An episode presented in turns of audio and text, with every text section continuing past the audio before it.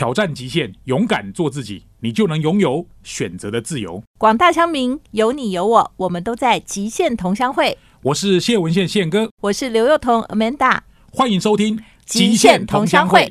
今天的金句是。当危机来临的时候，说不定就是另外一个转机。或许各位曾经知道，当别人贪婪的时候，就是你要准备小心的时候。你小心的时候，你就要贪婪。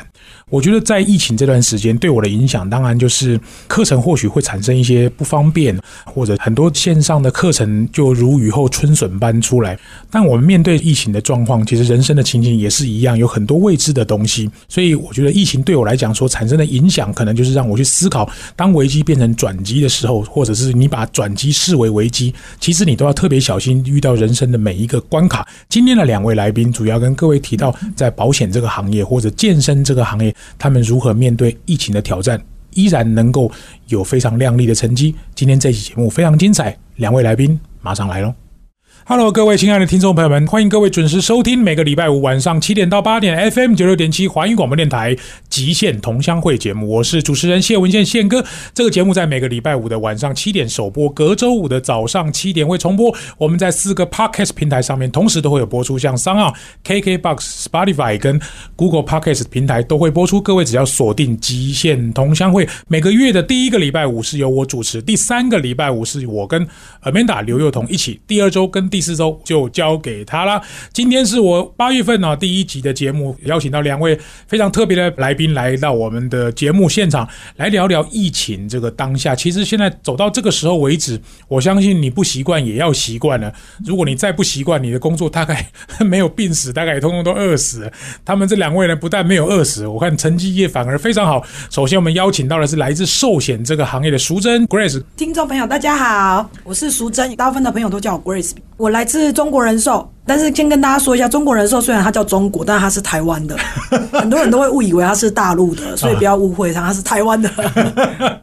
好，接下来是查德，是这个健身行业的教练的老师，我们请查德跟听众朋友们打声招呼。嗨，大家好，我是查德，你们可以叫我台北吴奇隆。但现在比较老了，比较像是中年大叔版的肯德基爷爷，或者是蜡笔小新。好，查德他最近写了一本书，非常有意思啊，《最强健身教练养成圣经》，就是这本书应该是给健身教练看。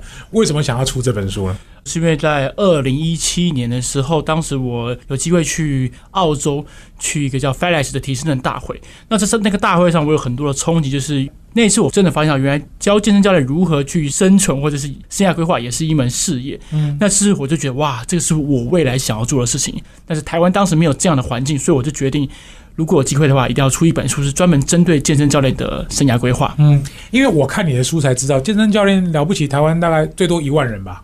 对对对，如果是不含直销类的话，大概是一万哦，最多一万人。因为这本书我看完了，我觉得非常有意思。像比如说行情，嗯，什么八百的、一千二的、一千八的、三千的，如果神等级就是一小时超过三千以上的嘛，哈。对。那这个行业，如果我在猜，像疫情肯定是影响很惨，因为健身房都不太能去啊。嗯。那可不可以请你谈一下，在这个行业当中，尤其是疫情这个阶段，它难道不会淘汰掉一些人吗？或者他们怎么生存呢？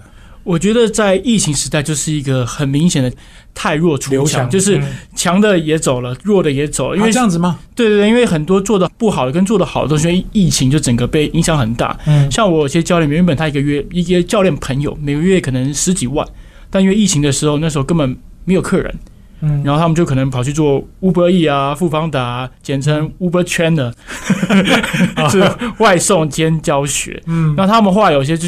比较有些教练还是需要销售嘛，就是销售好的就跑去做就现跟的老本行，就是不动产行业啊，或者跑去做保险业啊，对吧？就是很多都转行了，嗯，就所以我觉得影响是非常非常的大的。嗯，好，待会下一段我们再请查德聊一聊，因为这个行业我在猜想影响应该很大，因为我不知道，因为我说不定保险也影响很大。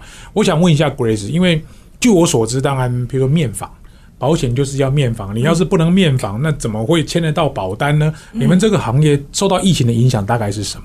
呃，我觉得先从两个方向来看哈，一个当然是人，一个是工具。嗯，对，那人的部分当然有一些业务员他会因为这一波疫情之下自己会先陷入一个低潮。嗯，但是我觉得这件事情其实是要自己从自己内心想要去改变这一件事情。所以我觉得，其实对业务员来讲，对人来讲，危机就是转机。如果你可以在这个时候找到一个学习的方向，嗯，就是这个转机不要变坠机啦。你可能是搭了一个对的方向的飞机，这样。因为像我自己也是，我在这一波疫情期间，其实花了很多时间去做学习，所以我个人认为我在低潮时间其实是非常短。那第二个面向会从公司的角度来看，当然我相信每一间保险公司都有看见了业务员这个问题，就是刚刚宪哥提到，就是需要做到面访这一件事。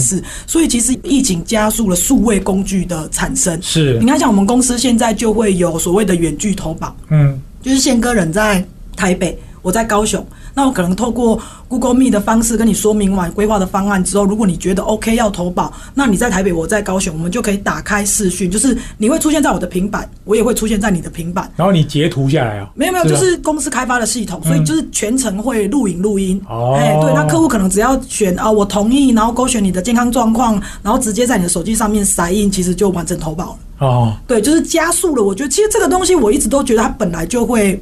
慢慢的有，只是因为疫情加速了保险公司这件事情上面的推动。嗯，对我个人的看法是这样子。可是我在想，应该有一些保险的从业人员，他是年纪相对比较长的。嗯嗯。如果数位化在推动的过程中，他们可能心态是比较抗拒的，比较排斥的。对。那如果完全你都不接受这个，恐怕也很难生存吧。宪哥讲的这个问题，其实在一开始的时候，真的问题非常大。嗯，甚至有时候公司会叫单位里面比较年轻人去学这个东西，之后再回来单位教。嗯，可是我是觉得啦，当然也不敢说每一家保险公司都是这样，但是我觉得我们公司的好处是，它会一直在简化这个流程。嗯，就尽量把它越用越简单，避免掉长辈，不要说业务员年纪大了。客户也会有年纪大。的，嗯嗯，而且年纪大的客户更不喜欢你在这一波疫情之下去找他，嗯，因为年长者他们就会比较担心，对，所以公司其实已经两年的时间，一直不断在修正这个数位工具，现在已经变成是我只要传个简讯给宪哥，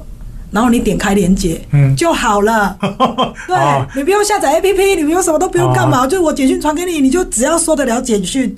帮我打开它就好哦，只要信用卡能刷就可以。对对，然后我们就可以在你的手机那边看到我这样子，然后我们就会有点像那种赖视讯的对话那种感觉，这样，所以就是一直不断的在调整、修正、调整、修正。好，反正就是呃，山不转路转嘛。对，你如果不变，公司也要变。好，那我问一下查德，因为。你真的疫情来的时候，你的收入影响大概？我觉得掉了六七成以上，六七成。对对对，其实掉蛮多的。对，因为我们健，因为我是服务健身教练嘛，那健身教练今天没有客人，那我我要是有这个产业的末端，那前端的人阵亡，末端的人那种后宫啊什么，所以也会被也会阵亡。对，所以其实也是影响到非常大。好，待会我再问一下查德，就是影响六七成的情况之下，你还可以有机会转型，到底方向是什么？那 Grace 这个问题，如果问你了。这两三年，你的收入会有影响吗？哎，没有呢。哦，反而就是好像 还有一点成长，对不对？就是蛮大幅度的成长。哦，好，这两个完全不同的例子啊。我们待会再请两位朋友来聊一聊，他们在疫情这段时间到底怎么样度过难关。休息一下，不要走开。第二段马上回来。欢迎各位回到极限同乡会，我是节目主持人谢文宪宪哥。我们今天访问到的是两位好朋友，一位是 Grace 啊，在寿险这个行业；另外一位是查德，最近写了一本书《最强健身教练养成圣经》哈。两位朋友都非常的年轻，而且非常有为。他们在疫情的影响之下，当然我觉得可能每个产业不太一样，总是你生活还是要过。我想先问一下 Grace，因为你刚刚说不但没有往下，而且可能还有正成长。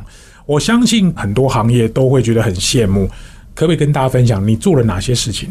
我觉得，其实，在疫情发生的时候，尤其是在去年五月份的时候，其实就居家办公，所以几乎连保险从业人员也进不了公司。嗯，然后拜访客户，其实也发生了很大很大的难题。可是，我觉得那时候，其实每个人在遇到问题的时候，我相信都会稍微陷入低潮。可是，我一直告诉我自己一件事情，就是你要花多少时间低潮。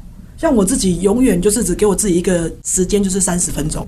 哦，那很厉害耶！因为我会觉得你花很多的时间一直去低潮或者是抱怨，可是你还是没有办法改变你现在所遇到的状况。嗯，那为什么你不要聚焦你的时间去改变？那至于在这一波疫情之下怎么改变？当然第一时间我去想的就是，好啊，那既然都不能去找客户，哪里都去不了，那第一个我们是不是可以把这个时间拿来学习？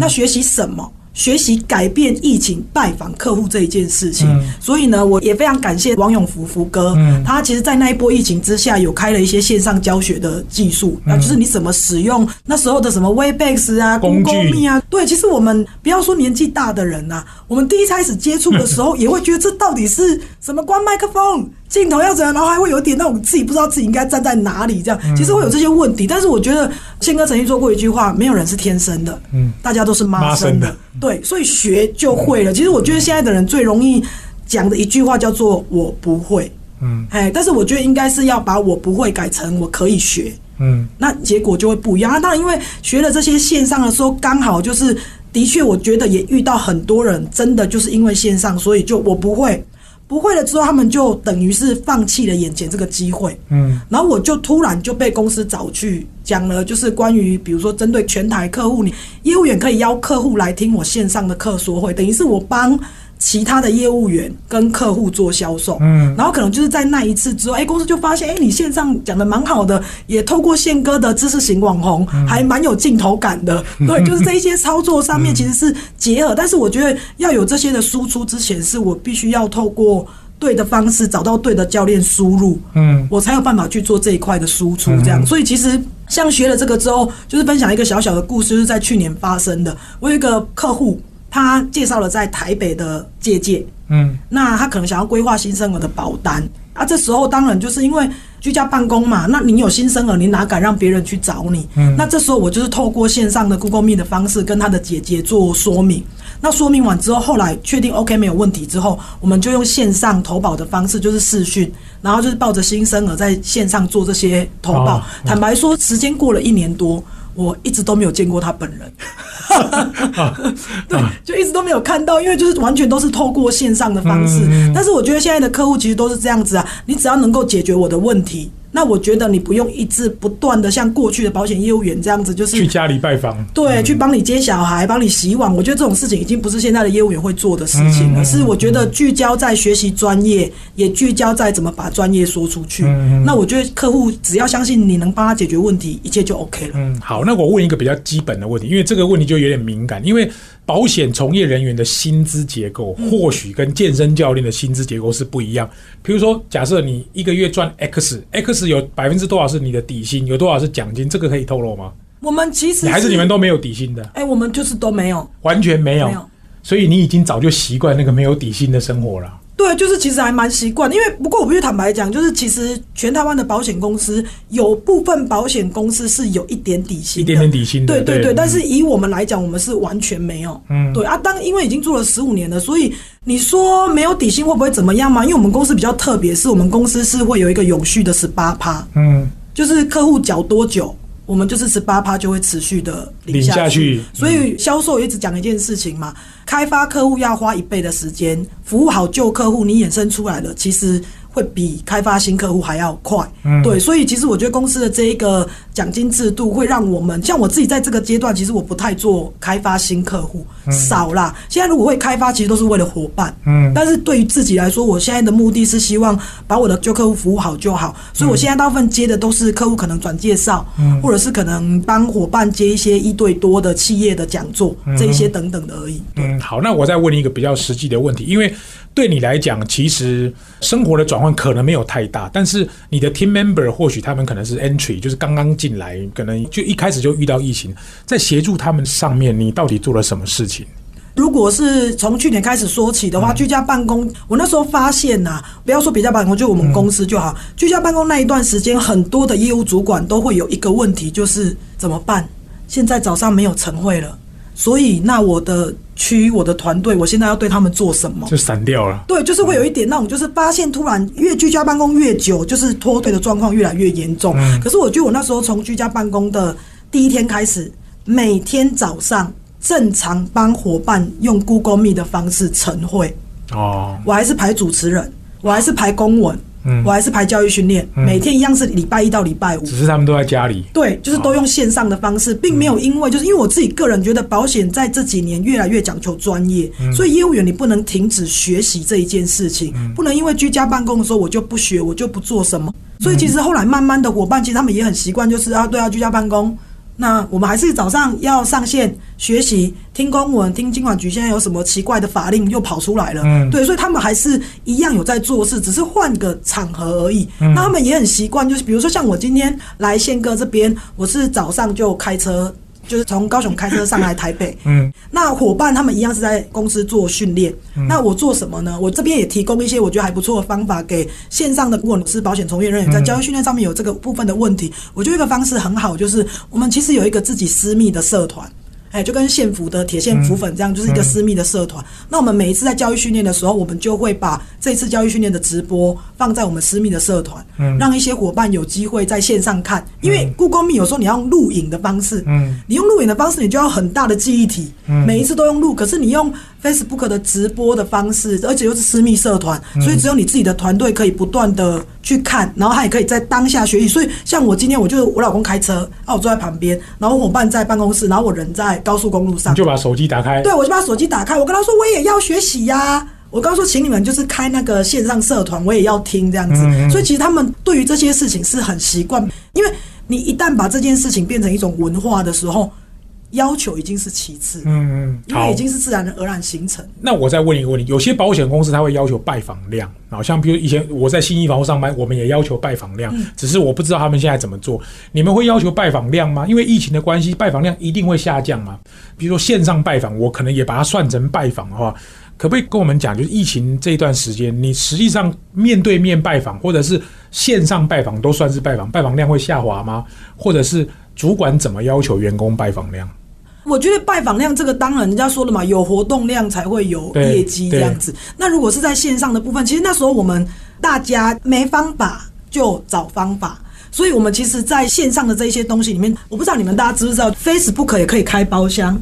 可以啊，对啊，我知道，我知道。嗯其实居家办公无聊的不会只有我们业务员啊，大家都很无聊，甚至于那一段时间有很多的妈妈们为了顾小孩，同时处理自己公司的线上直播，大家都快崩溃了。嗯，所以那一段时间会有一些朋友会约什么，我们线包厢上。聊天啊，对，要不然就是我们线上喝酒，线上吃咸酥鸡。那我刚刚为什么提到 Facebook 那个包厢？它有一个互动游戏哦，嗯，就是宪哥有机会可以去玩玩看，就是你可以用私密的包厢，比如说我把宪哥查的都找进来，然后里面有一些游戏是我们可以互动，比如说他在镜头前面会出现一个篮筐，嗯，然后我们就投就丢，看谁丢的球比较多，就是可以透过这个 跟那种手游有一点不太一样，就是互动的状况，就是你可以透过这些，因为拜访有分两种，一种是我要直接说明建议书了，嗯一种是单纯我想要跟这个人把关系拉近，嗯这种就是分不同的两种拜访，所以如果你是要拉近关系，有很多线上的东西可以让你跟你的朋友去互动。互动像那时候还有什么全民 Party、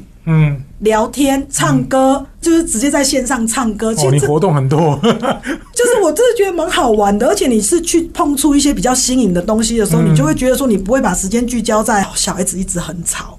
你其实也可以找小孩子一起玩，找小孩子一起唱歌。所以其实拜访这种的，当然如果是说明建议书，你可以透过线上的 Google Room 这种东西去跟客户说明建议书，嗯拉近关系。你可以透过这些好玩的游戏去跟客户彼此拉近关系。我觉得这个是提供给大家的方法。嗯，好，淑珍这个几个我觉得蛮有意思，因为其实我今天来之前，我大概就想要问这几个问题，因为保险从业人员我们的理解是真的，如果没有办法面访，其实辛苦会蛮高的。哎，他刚刚这样几分钟的时间介绍了几个他们的做法，我觉得非常有趣。下一段我们再来访问看看这个查德他健身教练的老师啊，他怎么样协助他们这些健身教练度过难关。更精彩的第三段内容，不要走开，马上回来。欢迎各位听众回到极限同乡会，我是主持人谢文宪宪哥。我们今天访问到在疫情底下啊，受到影响非常大的两个行业哦，寿险业跟健身教练这个行业。刚刚听到这个 Grace 谈到寿险这个行业，不过他不但没有下滑，其实他用了很多方法让自己的业绩维持稳定，甚至还可以逆势上扬。接下来这一段啊，就是健身教练呢、我想查德应该是影响很大。不过他最近出了一本书，非常特别，我觉得他应该是有很多心路历程想跟大家分享。我想请查德聊一下这两年你怎么过的。哦，我觉得这两年是一个非常辛苦的一个历程那像我们在去年的时候，像健身房刚好有那个疫情三级警戒嘛，是那三级警戒的时候，健身房直接就不能营业了。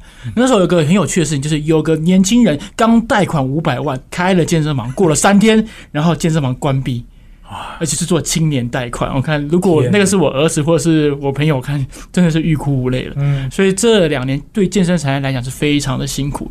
但原本想说撑一阵子啊，今年原本要好转了，就是好转的时候，四月二十二号的时候，政府又来个三剂政策，只有打三剂才能够进健身房运动。所以像我自己，我也还没打三剂，所以我也还没有进过健身房。那现在解禁，但我还是没有去，因为小孩没办法打、啊，嗯就也没有办法去健身房。嗯对对对，嗯所以这几年是蛮辛苦的。嗯 OK 我看你，因为当然就是你的客户本身收入可能就会下降，当然你自己经营自媒体，谈谈这一段好不好？为什么想要从事这个？就是经营自媒体，或者是我看你在脸书上的 po 文，甚至最后写书。OK，为什么经营自媒体？是我当时在二零一七年的时候，我被我的前老板 fire 掉。那 f 掉的时候，我那时候就有一个想法，就是找工作不如找收入。所以未来我要做一个，就算我被 fire 掉，我还是有很多客户可以自己找到的。所以我就开始写文章，因为当时没有任何的教练在写那种文章，我就开始写。写写之后，写了五十几篇，刚好就是上了宪哥那个写出影响力，就有机会跟编辑面谈到，然后就开始有机会出书了。然后也因为在疫情的时候。因为教课量变少了嘛，那我就想说，教课量变少，那我再来弄不同的自媒体吧。就先先后后弄了 IG、Podcast，然后 TikTok，然后现在也 TikTok 弄 YouTube，有啊我现在全部都弄。对，我的 TikTok 还有快三千粉丝，我哇什么都做了。来加一下，关注一下。OK，所以我就发现，其实这个自媒体真的还蛮重要，因为我们可以接触到不同的客群。嗯所以我后来我在自己的书里面，我就不断的鼓励教练说，一定要经营自媒体。为什么？因为现在是个只要是人都可以呼吸，都可以当教练的年代。如果你没有自媒体，那你怎么创造你的价值呢？所以我的书里面有讲说，一千块以下的教练跟一千块以上的教练差别在哪里？就是有经营自媒体，可能一堂课可以收到三千、五千都有。嗯对，所以我认为在教练这个行业，在疫情期间，只要他是提前经营好自媒体的，他的收入是不会影响太多。可是没有的就错赛了。嗯，对好，那我问一个比较冒昧的问题，嗯因为这个健身教练可能都失业，就像你刚刚讲，可能去送 Uber 啦，或者是做房地产啦。那你的学员数量变少的情况之下，你难道没有想过，连你自己都有可能会转行吗？但好在那时候，因为在疫情的时候，我就开始做了一件事情，就是也是我们健身产业没有做过的，可是其他产业做很多，就叫订阅制。哦我就开始就是做那种付费订阅制，可能就每个月收个五百块到八百块啊，嗯然后就定时的去写文章啊，嗯然后每个月直播一次，就用这样的方式，刚好就是收入就稍微有一点点了吧。然后也幸运的开始就经营一些线上课程，嗯也教健身教练如何去经营他的个人品牌，所以当时还是用这样的方式度过。那为什么？因为我发现很有趣的是，健身教练分为两种，一种是他收入完全被影响很大了，另外一种是完全没有被影响的。嗯那这种人他可能就是会一样会做线上的一对一咨询教学，那一样会开线上直播课。所以后来我就想说，那我干脆把客群转向那种收入比较高的健身教练，嗯，因为他们没有被影响嘛，他们也还是会来上培训课程。是，对，所以我是用这样的方式去做个转换。嗯，好。我刚刚那个问题，我再问一次，嗯你真的没有想过退出吗？因为我在猜，你看到订阅制如果五百到八百一个月，那你势必要收够多量的学生，才有办法支撑你的一般消费。因为就我所知，你还没有疫情之前，你有小孩吗？有啊，疫情后还多一个，还多一个对吧？所以我在猜你的负担肯定是比那些可能单身的教练来的负担大一点。对，这段时间你的负担增加，这个生活品质或者是你太太怎么样看待你的工作，我想影响六成到七成。如果换成是我，我可能会选择转行、欸。但是因为之前赚蛮多的，哦 所以存的也还蛮多的。哦所以你是说二零二零年以前吗？对，这穿的还蛮不错。那时候原本要存钱买房子嘛，因为我之前有负债，那负债还完之后，在做转换的时候，收入其实就有起来了，所以之前才存的钱是蛮多的。后来就是刚好疫情，那也没有影响，就先撑嘛。嗯，所以我看到书里面有写到，比如说你之前好像负债六百万，对对对，然后赚的钱把那个六百万还清，所以还有剩，对，然后撑到现在。对，哦，那这故事告诉我们存粮很重要。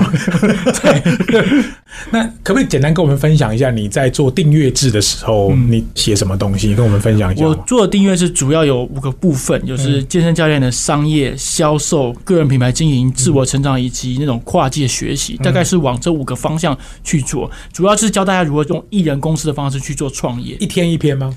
大家没有办法一天一篇的太累，因为我 一篇文章是两千到两千五百字，啊，当时是一周两篇，然后一个月一次直播，然后平常。社群还要发文。到我就发现这样子做了一年，我快做到身心脱臼了。我前几天看你脸书这样写，就是真的很辛苦啊。对，嗯我有很崇拜的一个自媒体经营者，叫做余维畅唱歌，他是每天发，嗯但他发了三年，目前也收掉了。所以我想想，这个东西应该是没办法一直做，嗯所以我想想做了一年，疫情也好转了，后来就想想，在下个月我就把它收掉了。嗯对，然后开始就是做一些转换，因为像之前宪哥我建议我。不能一直在小众，要往大众市场去切入，所以我就开始想说，那我就回头去专注我的专业，因为我的本职是教拳击嘛，嗯我想重新再把拳击的这个部分再度推广，嗯，就是重新切入因。为这种 TA 的设定，当然就是小众的高价、小众的低价、大众的高价跟大众的低价。对啊，那不用怀疑，小众的高价是可以做的。嗯，大众的低价，这个我觉得要看那个量有到多少。对所以如果你要做小众的低价，那就确定可以不用做。T A 的选择就是选择一种生活方式，因为从我的角度来看，一天一篇，一个礼拜可能可以，两个礼拜可以。你叫我每天发，而且是让人家不会嫌说你的文章怎么今天比昨天还要烂，这个其实是有一定难度，那个考验的是恒毅力耶。对，啊，所以这几年你做这个，你可能很辛苦。那疫情如果慢慢有好转，对你来说会有什么转变吗？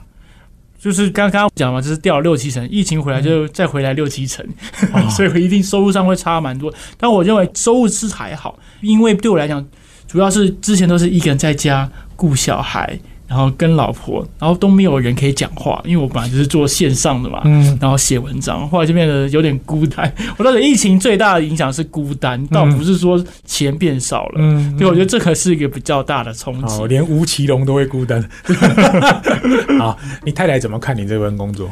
我太太觉得就是就先撑嘛，因为其实健身产业迟早会变好，因为人目到目前看来不会不运动。那目前我们这转换比较慢的一点就是，我觉得健身教练对于那种线上的课程的接受度没有像刚刚贵子讲的保险业务员这么高。嗯因为大家在对线上课程是很反感的，可是，在国外反而很有趣的是，他们疫情好几年了嘛，反而有些教练他靠线上课程那种一对一，就是那种 Google Meet 或者 Zoom 教学，他反而收入涨了两到三成以上。嗯所以我认为就是目前台湾在这个块的接受度比较低一点点。可是我也发现很有趣的事情是，我在做线上咨询，嗯我甚至是我在一对一咨询，我常常也有接到那种咨询一个小时我就收一万块以上的，一小时收一万哦，对，一小时收一万，但不底问你什么问题？就是也是那种销售啊、生涯规划啊、商业模式之类的，嗯。但是主要购买的教练是香港、马来西亚、新加坡这边的教练，倒不是台湾的，台湾的比较少，也有，嗯但是比较少。嗯，所以就也因为疫情，也让我慢慢打开了海外市场。了解。像我这个书，蛮多人就是香港的朋友买的，嗯。香港的教练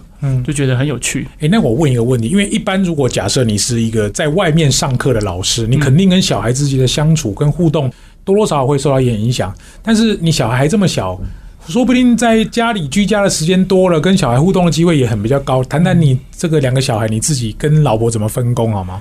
呃，我们的分工就是，像我会顾早上嘛，早嗯早上我先送大的去上学，那中午跟下午就我老婆顾，那是嗯晚上比如说四五点之后就我就一直顾。好，那你老婆也是在家里吗？对我老婆在家里，我老婆做电商啊，做虾皮啊，哦对啊，所以我们都算是半个网络工作者啊。哦，那你等于四个人几乎都绑在一起。小孩子要上学的时候出去外面，对，所以很幸运的是，疫情最大的影响就是只要小孩没有停课就没有关系。那去年有停课，所以去年就很辛苦，今年没有停课，觉得舒服开心。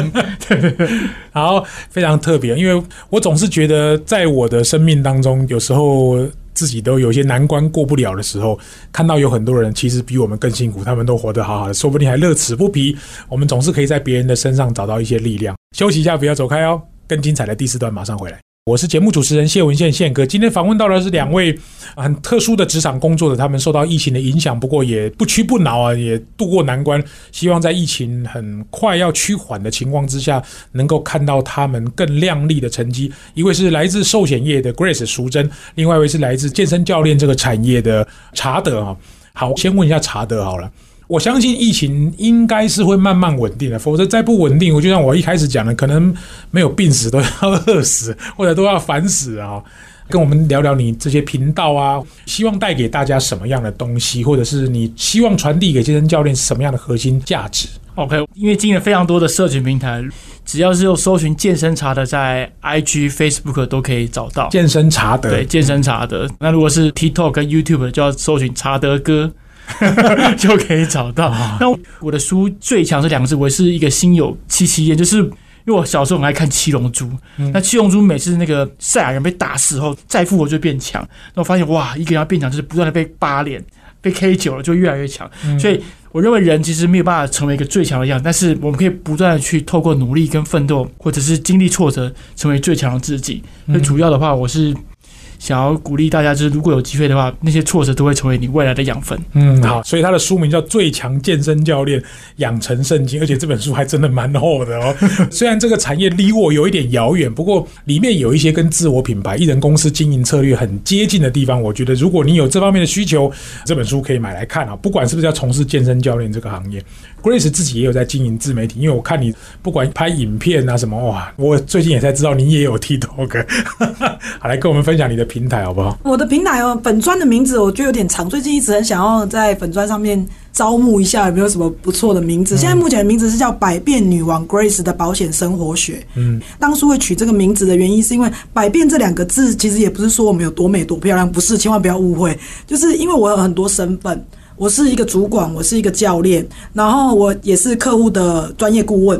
我是两个小孩子的妈，然后我也是公司的内部讲师。那当然，我们当然一定都有，就是当人家女儿的这种身份，就是随时在切换。就是你可能现在交往伙伴，小孩子在旁边，然后你就要突然变成一个温柔的妈妈，就是随时都在变自己的身份，这样。因为就跟现在一样嘛，大家都一直在强调斜杠这一件事情。所以，当然我为什么当初会想要开粉砖的用意，是因为我以前自己都会在我自己的 Facebook 上面 po 一些我的想法。跟看法，那有一天慢慢的就是会有一些同事或者是伙伴就会跟我说，哎，葛妈你的那个 FB 都不能分享。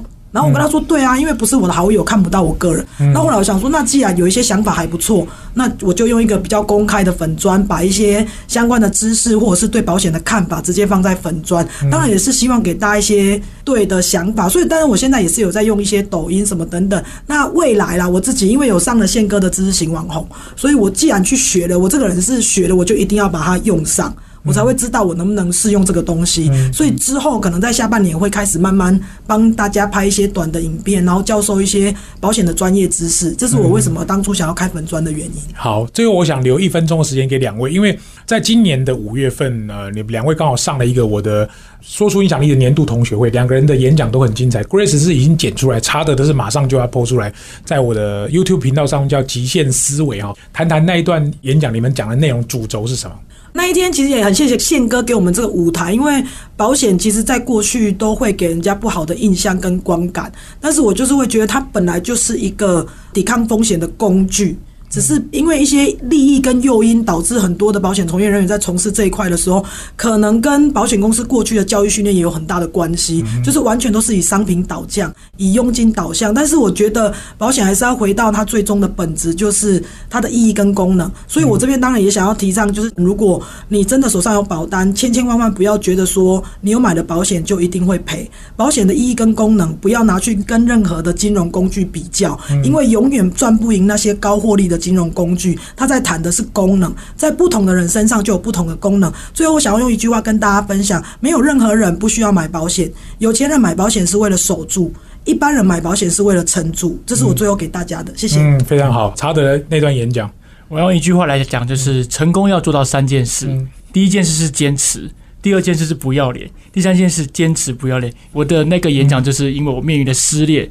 但是在失业时，我要怎么去找到出路？也因为我经营自媒体，然后我用不要脸的精神去开始做讲师培训招生，就没想到就刚好做起来了，就从此就开始做那个全职讲师的工作。如果当初太爱面子，我就做不到了。所以我才说，成功就是要做到不要脸。嗯，他那一段其实很精彩，就是他说他在公园，然后叮叮叮叮叮当，然后钱一直进来，非常有画面。你看，已经隔了两三个月，我都还记得。好，今天两位非常精彩，因为他们在宪哥的。平台上面，我的 YT 谢文宪的极限思维都可以看到他们的演讲，两位都非常优秀。我也希望在不久的将来，疫情结束的时候，能够看到两位发光发热的一天。今天的节目到这边告一段落，谢谢各位的参与，我们下个礼拜再见，拜拜。欢迎收听现场观点。最后，我想把时间留给两位来宾呢，请他们分享一些想要跟听众朋友们，或者是他想要感谢的人，最后听听他们两位说什么呢？来，我们先请 Grace。好，各位听众，大家好。因为我在保险业十五年了，那这十五年过来，就是有坎坷到可能连自己都快养不活的日子，所以我在这边，我想要谢谢我身边的另外一半，就是。